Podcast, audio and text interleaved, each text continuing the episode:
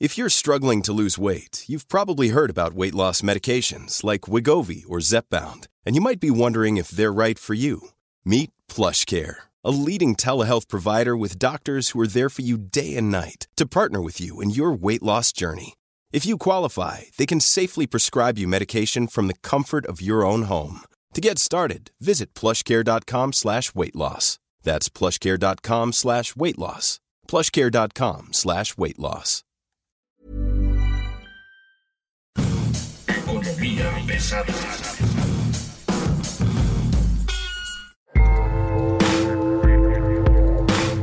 ¿Cómo están ustedes? Bienvenidos, buenas noches, buenas tardes, buenos días. A la hora que usted esté aquí disponible, esto es Economía Pesada. Mi nombre es Luis Carriles, arroba Luis Carrujos. Y bueno, como siempre, es un gusto estar con usted y que usted nos acompañe hoy. ¿Qué tenemos esta semana? Esta semana tenemos un montón de información, pero lo más importante tiene que ver con la reforma constitucional de la industria eléctrica, la reforma que no se logró. Tenemos también esta nacionalización de lo nacionalizado, tenemos también el tiro por la culata que se está llevando a cabo en la propia 4T y la inflación que viene del exterior, así como la espía que llegó del frío. Tenemos una inflación importada. Tenemos la información que da a conocer el Banco de México y la gobernadora del Banco de México de, de la manera más, no sé si improbable o increíble, nos dice que la inflación es en este momento un entorno complicado eso no sorprende a nadie, la IP no está sorprendida, pero lo que sí nos sorprende es lo que ocurrió después de que la gobernadora Victoria Rodríguez dice esto. La primera reacción que sale de, Palacio Nacional de parte del señor presidente fue una revisión de qué está pasando. Nos dicen, y esa es la historia sobre la que estamos trabajando este, en este podcast, es pidieron saber por qué no vamos a crecer como se dijo, por qué en este momento las decisiones que se están tomando no están funcionando como se esperaba. Hay que recordar dos cosas. La primera, en cuanto no hubo reforma eléctrica, digamos, rechazada, cuando no se rechaza la, la LIE, que no se convierte en inconstitucional, hay una alerta, digamos, en el gobierno de la 4T, en donde lo que se hace es mandar llamar a todo mundo. Después, cuando se nacionaliza, se manda llamar a todos los titulares de Hacienda, Economía, Energía, CFE, Pemex, NAFIN y Bancomex para decirles que desde este momento todas las decisiones deben pasar por dos carices. El primero, un criterio político electoral, deben tener el visto bueno del secretario de Gobernación, Adán Augusto López, y por el otro lado, su impacto debe ser inmediato, debe verse, debe notarse. Y después de esa reunión, pues nos enteramos cuánto va a costar el subsidio a la gasolina, nos enteramos de que lo nacionalizado, que es nacional, ¿no? Lo que ya estaba nacional, pues este, es más nacional ahora, ¿no? Y un poco para hablar de todo este lío y en esta provocación que, queremos hacer hoy, tenemos a Carlos López Jones, que es el director de consultoría de tendencias económicas, columnista con la prensa, que nos dice qué sigue, qué es lo que sigue. Ya este, no hubo reforma energética, ya no hubo reforma de, de la ley de la industria eléctrica que va a ser discutida caso por caso literalmente y tenemos un mercado energético que se está moviendo de una manera muy extraña, al menos para los últimos 20 años. Ojo, este escenario que estamos viviendo en este momento lo vivimos en los 90. Ya tuvimos en alguna ocasión precios del gas natural muy altos. Y bueno, pues a mí me gustaría que con esta presentación, con esta pequeña historia que le estamos contando, pues Carlos nos dé, nos dé su opinión. Carlos, ¿cómo estás? Muy buen día.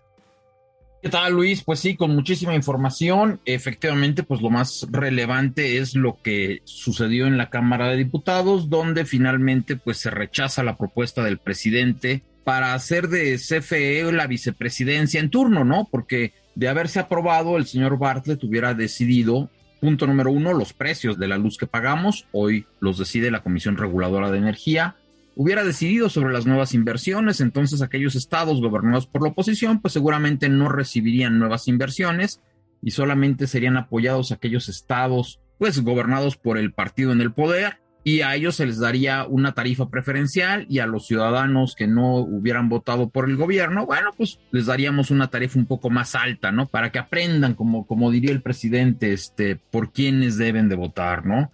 Tenga para que se mantenga, qué cosa. Qué cosa, ¿no? Y bueno, ¿en dónde estamos ahorita? Lamentablemente México celebra que no estamos peor. Eso es lo triste, ¿no? Porque deberíamos de celebrar que estamos mejor, pero no.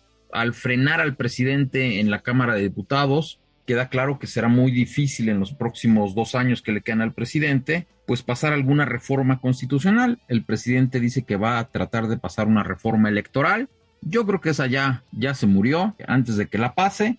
Creo que dependerá mucho del tenor de la misma. Y bueno, en temas energéticos propiamente dichos, ¿dónde estamos? El presidente pasó una ley energética secundaria que nada más requirió 251 votos, los tuvo, Ahí en esa ley recordarás que se le da prioridad al despacho de las energías producidas por CFE, sin importar si es carbón, combustóleo o gas, por encima de, de sol y de aire. Y bueno, pues todos los jugadores que estaban van inmiscuidos, que producen con sol y con aire, pues se ampararon, ganaron los amparos y ahorita ahí estamos, ¿no? Recordarás que la Suprema Corte de Justicia, en una votación muy, muy polémica, que pasa Muy rara, ¿no? Porque además resultó que alguien contó mal los votos, ya no supe en qué quedó ese lío. Primero los contaron mal, después los senadores se incomodaron con el conteo erróneo y después hubo cambios. Una vez que se revisaron los votos, hubo cambios. Alguien dijo, yo sí voté en contra y el otro dijo, pues yo voté en contra, pero ahora quiero votar a favor. Entonces quedamos 7 a 4. La ley secundaria se mantiene vigente, pero bueno, también se mantienen los amparos. Y en términos coloquiales, pues la ley está parada. Y hoy el presidente dice, bueno, pues como mi ley no la desecharon, la secundaria, los autoabastecimientos son ilegales. Pues no, los autoabastecimientos no son ilegales. Creo que el llamado del presidente a negociar con los empresarios es eso, es un llamado a negociar porque realmente la ley no le permite al presidente mover los autoabastecimientos. No hay manera, ¿no? Va a ser caso por caso, uno por uno, y a ver quiénes quieren con el pésimo precedente, o a lo mejor ahí podrías este, negociar esa parte, de que Iberdrola ya trató de pasarse de autoabastecimiento al mercado eléctrico mayorista. Recordar que los autoabastecimientos son anteriores a la, a la reforma de 2013, entonces se les conoce como legados, es decir, son una herencia del pasado y en el 2013 se decidió mantenerlos pues para no alterar el estado de derecho y decir, bueno, pues ya lo pasado pasado y pues si siguen operando, que sigan operando. En esos autoabastecimientos hay uno muy conocido en este en Monterrey, donde Iberdrola dice, bueno, está bien ya, dejemos atrás los autoabastecimientos de Monterrey, vámonos al mercado eléctrico mayorista como debe de ser.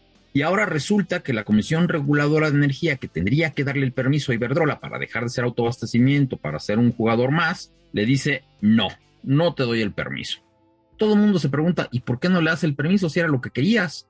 Pues la razón es para que no compita con la Comisión Federal de Electricidad, para que no pueda ser parte del mercado eléctrico mayorista, el único que puede ser parte de ese mercado es la CFE, y en consecuencia todas aquellas empresas que tenían sus contratos con Iberdrola en Monterrey que se surtían de esa planta, pues se quedan sin luz y ahora tienen que contratar con CFE en una operación que se estima le va a costar entre 25 y 30% más a las empresas afectadas. Y ahí vemos pues lo ineficiente que es CFE. Cuesta 25-30% más la energía eléctrica para esas empresas de lo que les costaba contratarlas con Iberdrola.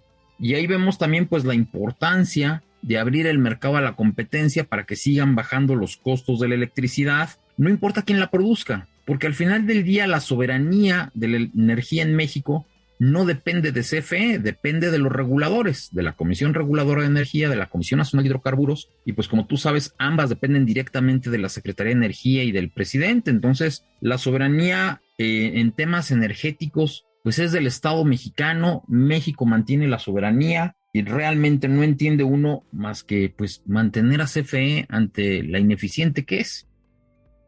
Ahora, el tema aquí y en el que yo quisiera de alguna forma, este, como entender y como entrar, la dinámica es, ¿qué sigue?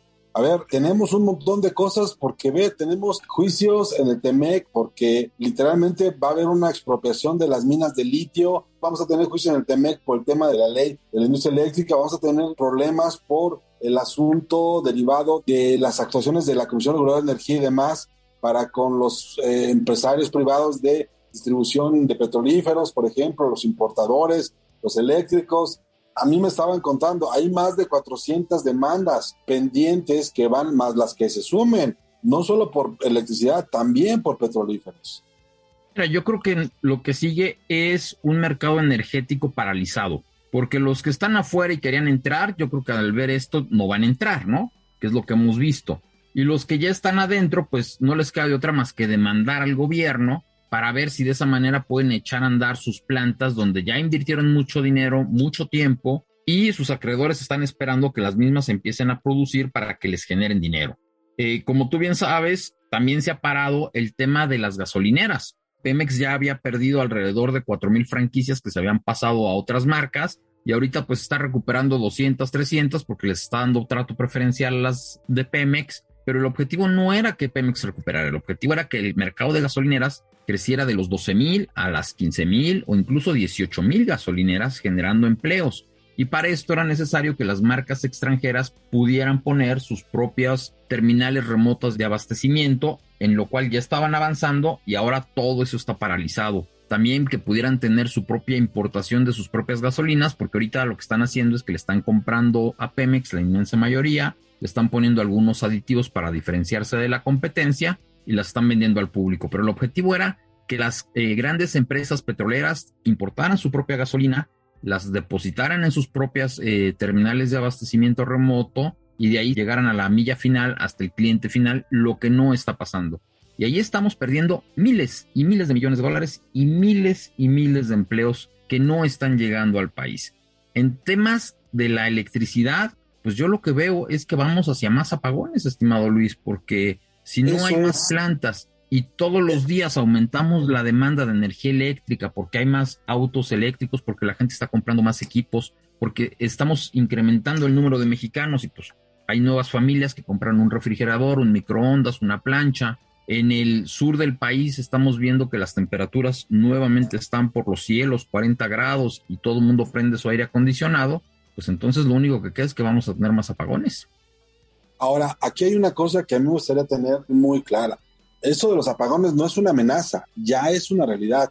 Ya estamos viendo el asunto grave de bajones en energía, ya estamos viendo el asunto grave de regiones completas que de la nada se quedan sin energía y estamos viendo peticiones de la CFE a los empresarios, primero en, buena forma y luego en mala, este de por favor reduce tu consumo, ¿no? Ya está ocurriendo, no es algo que vaya a venir o es algo que nos vaya a tomar de sorpresa, ya pasa. Ya pasa y es una muy mala noticia para muchísimos mexicanos porque si tú eres una carnicería y te quedas toda la noche sin electricidad, pues todo tu producto se echó a perder. Imagínate los restaurantes que tienen este, cadenas de frío, imagínate los mismos laboratorios con sus cadenas de frío que no le pueden hacer frente a un apagón de 6, de 8 horas. Ahora imagínate para la ciudadanía de ciudades en la península de Yucatán, en el sur de Veracruz, que son las 6, 8 de la noche y tú quieres regresar a tu casa y tu casa es una cueva de lobos porque toda tu colonia se quedó sin luz estamos hablando de inseguridad también. Entonces, es fundamental que el gobierno regrese a las subastas eléctricas de largo plazo, lo que no veo que vaya a ser. Y lo que va a pasar en consecuencia, bueno, pues es que estos apagones que ahorita vemos en la península de Yucatán, en el sur de Veracruz, en algunas ciudades ya del norte del país, donde están prendiendo los aires acondicionados y no hay luz suficiente, pues entonces la CFE está llevando a cabo una cosa que llaman tandeo. Un tandeo es, pues la colonia 1 se queda el lunes sin luz, la colonia 2 el martes, la colonia 3 el miércoles, la colonia 4 el jueves, para evitar este, un bajo voltaje que sería todavía perjudicial pues, para una gran cantidad de equipos que requieren cierta cantidad de energía para poder funcionar y si les mandas poca energía, pues los echas a perder, ¿no? Entonces, lo que hace la CFE es este programa de tandeo que disfraza diciendo, no, es el regulador, es el cable que se nos cayó, es el poste que se cayó, ya lo estamos arreglando. No, no es cierto. Simple y sencillamente, de manera programada, la CFE está dejando colonias enteras del país sin luz casi todos los días en las tardes. Hoy hablaba, y lo, mencionaba al principio, Banco de México, de que viene un entorno complicado. Se habló en algún momento de que la inflación era importada. Estamos hablando de la posibilidad de una recesión en Estados Unidos. Esta vez nos va a agarrar peor que nunca, en el peor de los escenarios con una economía que no crece y con un mercado interno que se está convirtiendo cada vez en más pequeño, ¿no crees? Es que ese es el problema, Luis, y es la incongruencia de este gobierno. El gobierno se queja de que va a crecer 1% este año y probablemente el próximo año estemos en recesión por las elevadas tasas de interés. Y lo que está haciendo el resto del mundo, países como Colombia, como Chile, como Perú, no nos vayamos a las grandes potencias, vámonos a países todavía más pequeños en América Latina, están recurriendo a las subastas de largo plazo para generar esas inversiones que le hacen falta al país en este momento. Y México, en lugar de recurrir a esas subastas, que fuimos los creadores de las mismas a nivel mundial, les decimos no, no las voy a llevar a cabo. Resultado, no tenemos nuevas inversiones en el país, falta certidumbre, porque además lo que se hizo con el litio, esta doble expropiación, nacionalización, pues pone a todos, todos los inversionistas del país a pensar en qué tal que mañana se le ocurre nacionalizar mi empresa. Esos son los huecos que deja la ley de litio. La ley de litio dice que en alguna parte que los minerales estratégicos para la transición energética. Pero imagínate que el día de mañana alguien dice que eh, el plástico también va a ser este algo importantísimo para la transición energética o que la cerámica lo va a hacer o que lo que tú me digas. En consecuencia me van a expropiar mi, mi empresa porque va a ser hora estratégica. O sea, ¿cuál es el mensaje que estás mandando a los inversionistas nacionales y extranjeros que están en México? Les estás diciendo que en cualquier momento les vas a nacionalizar, les vas a expropiar sus empresas y que no te importa si hay este, litigios. Porque además el presidente dice, no me importa si hay litigios. Y lo peor, le preguntan al presidente, oiga, ¿y cuánto vamos a extraer? ¿Cuál es la tecnología que se va a usar? Es cierto que México no tiene tecnología para extraer el litio y el presidente en la mañanera en televisión nacional lo reconoce. México no tiene la tecnología necesaria para extraerle el litio y no me importa litio ya es nuestro, ya veremos después lo demás. Entonces te dejan una incertidumbre brutal como inversionista y eso es lo que está provocando que el país no crezca este año. Ese 4% que nos prometió Hacienda, bueno, o sea, era de risas del principio. Ahora, el año pasado se hablaba de un rebote, de una segunda parte del rebote, de la recuperación para terminar sobre el 4%. Ahora lo que estamos viendo es que en el mejor de los casos terminaremos sobre el qué, 1.5, 1, uno, uno, uno me parece eh, de alguna manera como que yo te diría conservador. 1.5 me parecería demasiado optimista y ya algo más pesimista nos estaríamos acercando al cero. Pero de todas maneras, si fuera uno o uno y medio, es un rebote sobre donde andamos, porque hay que recordar que en 2020 caímos menos 8. El año pasado crecimos 6, pues este 1 no nos regresa a donde estábamos en 2019. No, no, no, regresa ni al momento pre-recesión. No. y además, si nos comparamos con Argentina, que tiene muchos problemas, Brasil, que tiene muchos problemas, eh, Colombia va bien, Perú va bien, si nos comparamos con esas economías, ellos ya a finales de este año estarán por encima de 2019 y México todavía va a estar abajo de 2019 y eso es lo que más nos debe de preocupar. Vamos a concluir 2022 cuatro años de este sexenio y seguimos por debajo de 2019. 2023 va a ser un año muy complicado, es probable una recesión. Entonces vamos a tener un sexenio perdido, donde no habremos recuperado los niveles en 2024 que teníamos a principio en 2018 y será el sexenio con el menor crecimiento económico en la historia de México sin lugar a dudas en los últimos 100 años, y todo habrá sido por malas decisiones, porque recordemos que en la pandemia se le dijo al señor presidente, hay que endeudarse, hay que apoyar a las familias, hay que apoyar a las empresas con apoyos, con préstamos, con lo que haga falta, pero hay que apoyarlas. Y el presidente dijo, no vamos a apoyar a nadie, aquellas empresas que tengan que quebrar, que quiebren. Y bueno, pues ya lo vemos en las ciudades como están llenas de locales vacíos, vas a las plazas comerciales y te pones a llorar porque el 70% de las plazas están solas. Y bueno, tenemos una cantidad de quiebras impresionantes. ¿Qué tan fuerte ha sido la recuperación mexicana desde el punto de vista de la microeconomía? ¿Qué tanto estás viendo tú a los mexicanos, como siempre, intentando hacer algo? Los dos principales problemas que tienen ahorita los ciudadanos son, uno, inflación, vas al súper y cada vez te ajusta para menos, la caída en las ventas de ropa, electrodomésticos y otros enseres ya son importantes y eso es producto porque la gente está gastando cada vez más en alimentos y evidentemente está postergando su compra de ropa, de electrodomésticos y de cualquier otra cosa. Lo que vimos en Semana Santa, pues sí, hay una recuperación interesante del turismo, pero no estamos regresando a los niveles de prepandemia, todavía andamos 20, 30% abajo en cuanto al turismo sí hay mucha gente que está tratando de iniciar nuevos negocios de alguna forma, pues porque si tienes una inflación del 7, 8 y en el trabajo te aumentan el 4 o el 5%, pues tu poder adquisitivo se ve mermado en un 3, en un 4%, y ahorita lo que está haciendo la gente es buscar un segundo negocio, ver qué compra, ver qué vende, para tratar de aumentar los ingresos familiares de alguna manera, ¿no? Porque ese es el grave problema ahorita. La inflación se está comiendo todo. A eso vamos, vamos a entrar a una dinámica porque además ya se habla de subsidios a la gasolina por una cantidad bastante importante. Ahí el tema del subsidio a la gasolina me parece que es una muy mala decisión, Luis, porque lo que estamos haciendo es quitándole dinero a medicinas o a nuevas inversiones del gobierno, las pocas que todavía quedan, para subsidiar la gasolina oye, es que nos preocupa mucho que aumenten los precios de las cosas. Bueno, subsidia el diésel, pero no la gasolina. O sea, ya perdiste todos los excedentes petroleros. Se están estimando en alrededor de 330 mil millones de pesos los excedentes petroleros para este año. Y además le vas a meter más dinero que vas a sacar de medicinas para seguírselo metiendo a gasolinas, creo que no es la mejor opción, Luis. Creo que el país necesita nuevas inversiones, creo que necesitamos acelerar la construcción de autopistas, de lo que tú me digas. Si tú, por ejemplo, ves la Ciudad de México, está estancada. No hay un solo proyecto nuevo de alta envergadura que tú digas, ah, mira, este sexenio va a pasar a la historia por haber construido tal cosa. No hay nada lo que daba a conocer la jefa del SAT, Raquel Buenrostro, era de que, iba a costar 400 mil millones de pesos. Yo no sé si ese, dinero, en el términos de gasolina, solo sea gasolina. No sé si estén incluyendo también ahí el diésel. Y si es el diésel, debería ser por lo menos la mitad, ¿no? ¿O no?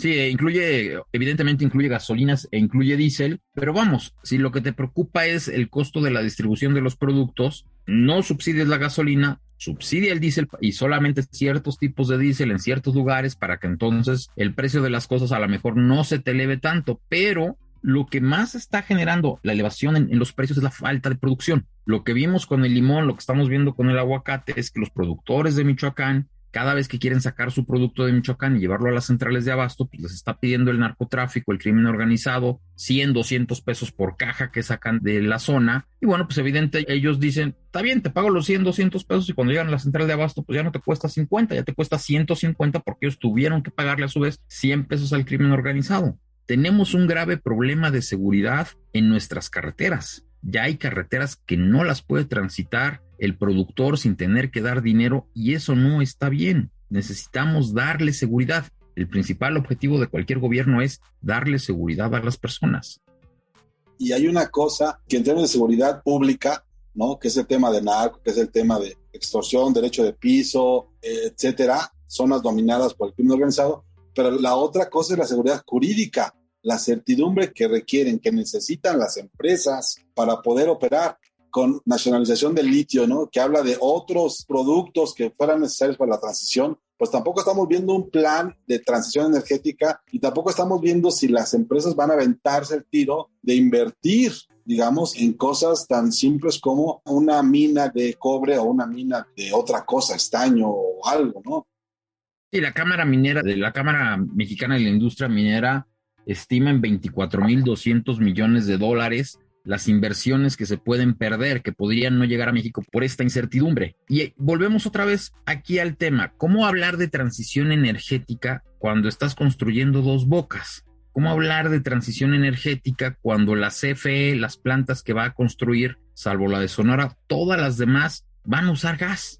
Digo, es increíble que México se atreva a decir que tiene un plan para la transición energética. Vamos, no hay quien les pueda creer una locura de ese tamaño. Si realmente estuvieras preocupado por la transición energética, pues uno, ya no construirías plantas a gas, dos, ya le hubieras puesto una fecha de cierre a las carboeléctricas, porque además CFE es la única empresa que tiene carboeléctricas en el país, tres, ya le hubieras puesto una fecha de cierre a las termoeléctricas que usan combustóleo en el país, y ya estarías pensando en cómo sustituir esas plantas con eh, parques solares, este, plantas termosolares, parques eólicos, este, parques eólicos marinos. Vamos, hay, ya hay muchas opciones para hacerlo. Entonces, no puedes hablar de transición energética al mismo tiempo que apoyas los combustibles fósiles. Y la parte de la seguridad jurídica es brutal.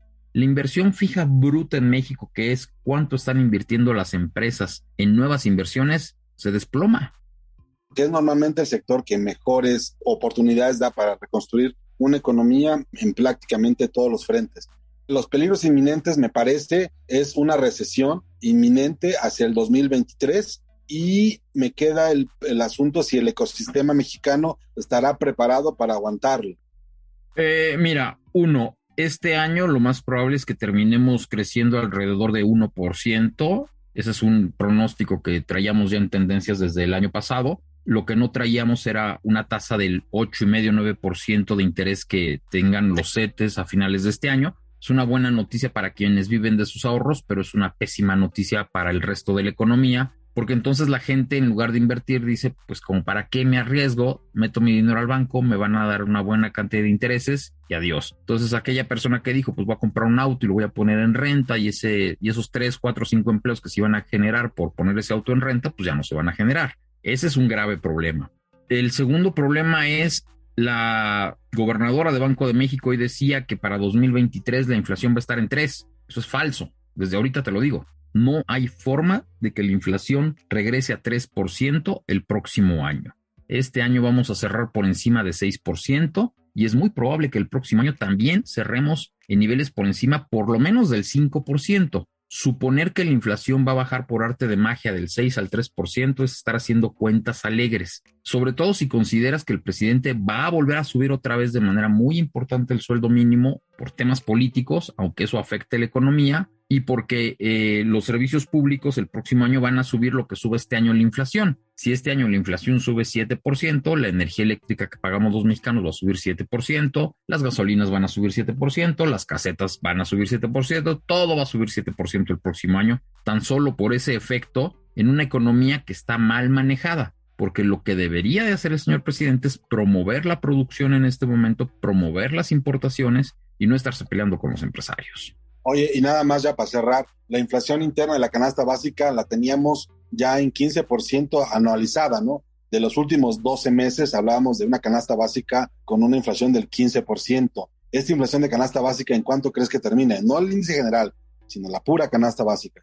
Alrededor del 12%, y es una muy mala noticia porque las personas de menores recursos destinan una mayor proporción de su gasto a los alimentos. Si una persona, por ejemplo, gana 6 mil pesos, probablemente destina 4 mil pesos a los alimentos. Si una persona gana 20 mil pesos, probablemente destina 8 mil, ya nada más es el 40%. Y si una persona gana 100 mil, pues probablemente destina 15 mil, pero ya nada más es el 15%. Las personas de menores recursos destinan más dinero a alimentos y ahorita por el tema de, de Rusia, de Ucrania y lo que platicábamos de la inseguridad en México, el sector más afectado a la inflación son los alimentos y eso se va a mantener, porque yo no veo al presidente diciendo vamos a retomar el control de todas las carreteras de Michoacán y se van a acabar las extorsiones en el sector agropecuario. Al contrario, veo que el presidente está desmantelando los sistemas de seguridad y está permitiendo que el crimen organizado siga tomando cada vez una mayor cantidad del territorio nacional y eso incluye toda la producción agropecuaria del país. Entonces, conforme esto siga pasando, las cosas lejos de mejorar van a empeorar. Oye, don Carlos, pues a mí me gustaría que nos dieras tus redes sociales, nada más para que, para que te puedan encontrar, buscar, entender, leer. Pues estamos en Tendencias Económicas y Financieras, tendencias.com.mx, eh, en Twitter, Carlos López Jones, así como, como se escucha mi nombre, y todos los jueves en la prensa, ahí contigo, mi estimado Luis. Pues aquí te estaremos leyendo y estaremos comentando contigo lo que venga, porque sin duda alguna se viene un fin de sexenio que, pues en muchos sentidos ya se acabó, ¿no? Ya se acabó, van a venir algunos este, circos por ahí, nos queda la inauguración de Dos Bocas, nos queda eh, la construcción del tren Maya, son cinco etapas, probablemente nos aventemos dos o tres inauguraciones, vamos a ver en qué termina la etapa cinco. Creo que ya no hay cambios constitucionales importantes en lo que resta del sexenio y vienen las elecciones intermedias de 2022, 23 y bueno, finalmente la del 2024 con todo el proceso del destape del, de la corcholata que se da finalmente contra lo que la oposición traiga, ¿no? Pues don Carlos, te agradezco mucho que hayas podido darnos luz en este podcast. Y bueno, pues ahí están las previsiones. Si tienes dinero ahorrado, guárdalo, aguántalo, mantén controlado tu gasto y sobre todo, mantén controlado tu apetito sobre las cosas que tal vez en un momento dado vas a requerir hacia, hacia el futuro, ¿no? Pues bien, esto fue Economía Pesada. Muchas gracias por estar con nosotros, don Carlos. Muchas gracias. Luis, muchísimas gracias, como siempre, a tus órdenes y como siempre le estamos dando claridad sobre lo que viene, créanos, créanos, hasta ahora nuestros pronósticos no han sido nada equivocados. Muchas gracias y hasta luego.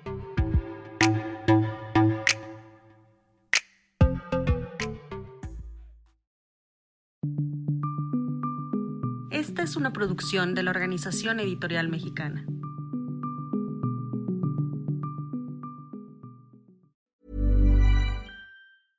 Even when we're on a budget, we still deserve nice things. Quince is a place to scoop up stunning high-end goods for 50 to 80% less than similar brands. They have buttery soft cashmere sweaters starting at $50, luxurious Italian leather bags, and so much more. Plus, Quince only works with factories that use safe, ethical, and responsible manufacturing. Get the high-end goods you'll love without the high price tag with Quince. Go to quince.com/style for free shipping and 365-day returns.